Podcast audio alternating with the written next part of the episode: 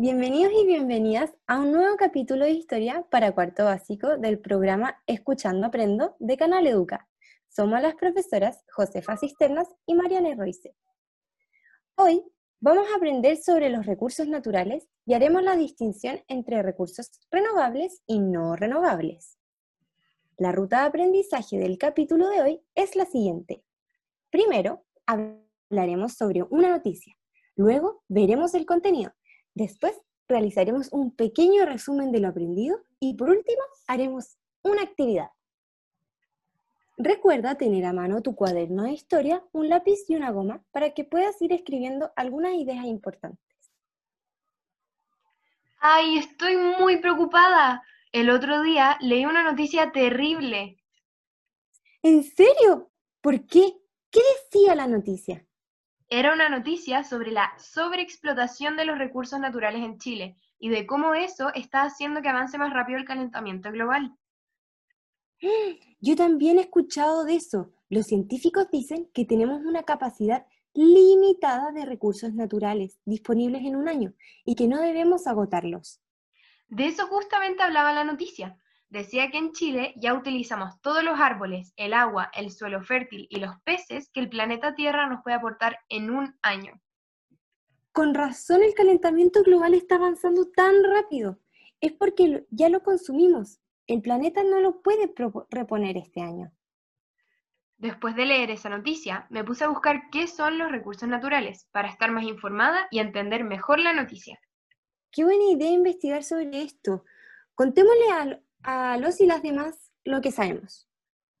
Lo primero que hay que saber es que los recursos naturales son los elementos que encontramos en la naturaleza y que nos sirven para satisfacer nuestras necesidades más básicas y poder desarrollarnos. Exacto. En otras palabras, son los recursos que encontramos en la naturaleza, como las plantas, los animales y el agua. Así es, pero ¿sabías que los recursos naturales se pueden clasificar en dos tipos? Se clasifican en recursos renovables y recursos no renovables. Los renovables son los recursos que la naturaleza va sustituyendo y renovando constantemente y a corto plazo. Si es que son extraídos responsablemente, pueden aumentar. Dentro de los recursos renovables encontramos el suelo, que es la parte más externa de la superficie terrestre y es fértil, es decir, puede producir vegetación pero si se sobreexplota puede erosionarse y perder su fertilidad. Las plantas y los animales pueden reproducirse y sobrevivir, por lo que también son un recurso renovable. Sin embargo, su sobreexplotación puede llevar a su agotamiento temporal y permanente, lo que quiere decir que se pueden acabar por la sobreexplotación de estos. Sí, por eso hay algunos animales en peligro de extinción. El agua es otro recurso vital para la vida. Casi todos los seres vivos necesitamos agua para sobrevivir. Eso que dices es muy importante. El agua es un recurso cada vez más escaso y debemos cuidarlo. Ya conocimos los recursos renovables. Ahora conozcamos los recursos no renovables. Estos son los que vienen de la naturaleza, pero en cantidades limitadas, por lo que se van agotando a medida que se utilizan. En primer lugar están los metales. Los metales como el cobre, el oro, la plata y otros más se formaron hace millones de años, cuando se formó la Tierra. Es decir, solo existe una cantidad determinada de estos recursos. Así es, estos metales se encuentran en yacimientos, que son concentraciones de minerales y pueden estar bajo y sobre la superficie terrestre.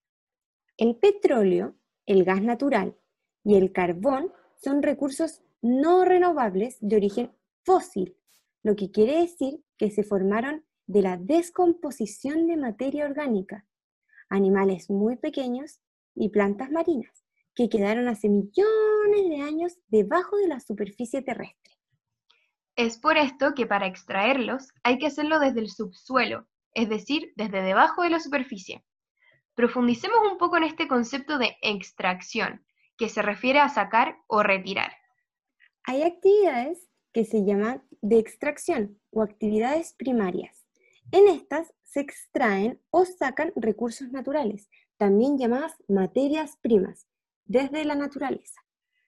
Veamos algunos ejemplos de actividades de extracción. La agricultura es el cultivo de plantas de todo tipo. Los agricultores primero trabajan la tierra, sembrando semillas, cuidando su crecimiento y luego cosechando los frutos como maíz, trigo, arroz, entre otros.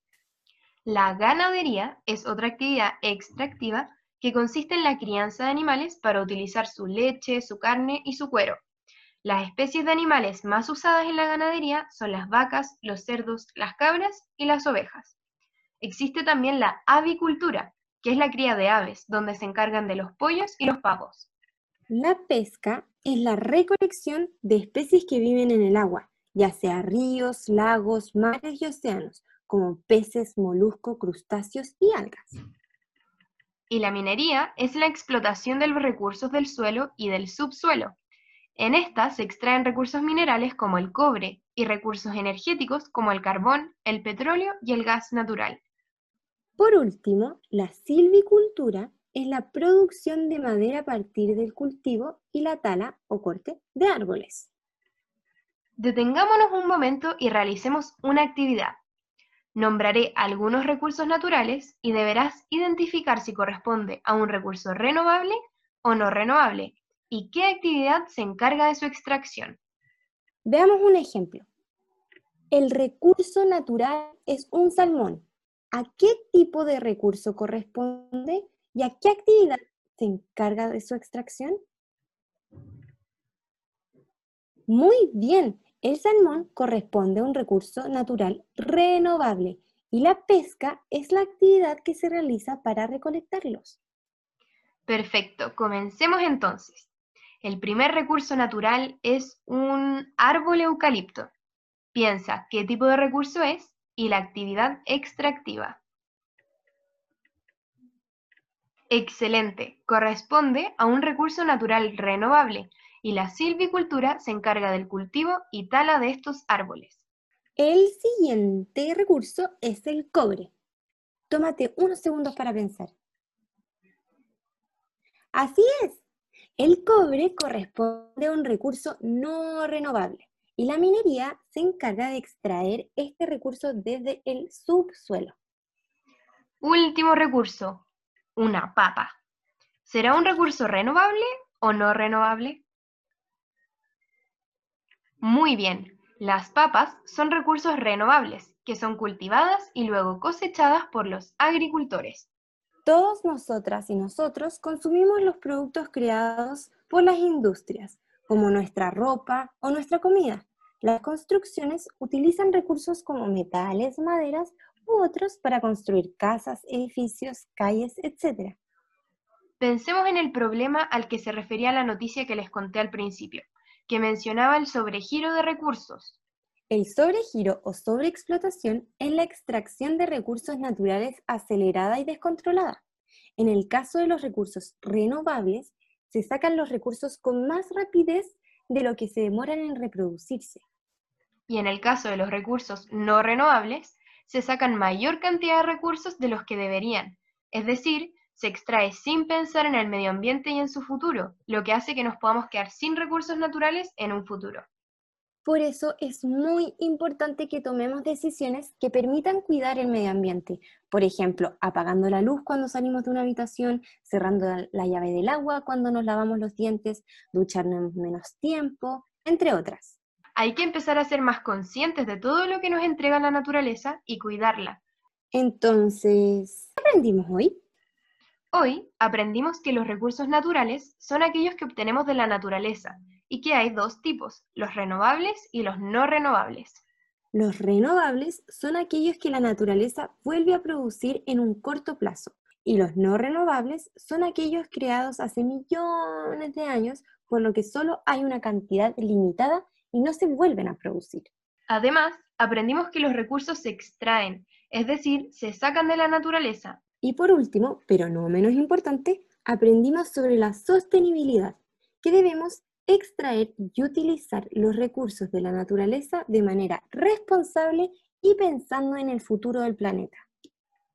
Hemos llegado al final de este programa. Has hecho un excelente trabajo. Muchas gracias por aprender una vez más con nosotras. Recuerda que puedes buscarnos en YouTube como Canal Educa. Te esperamos en un próximo capítulo de Escuchando Aprendo.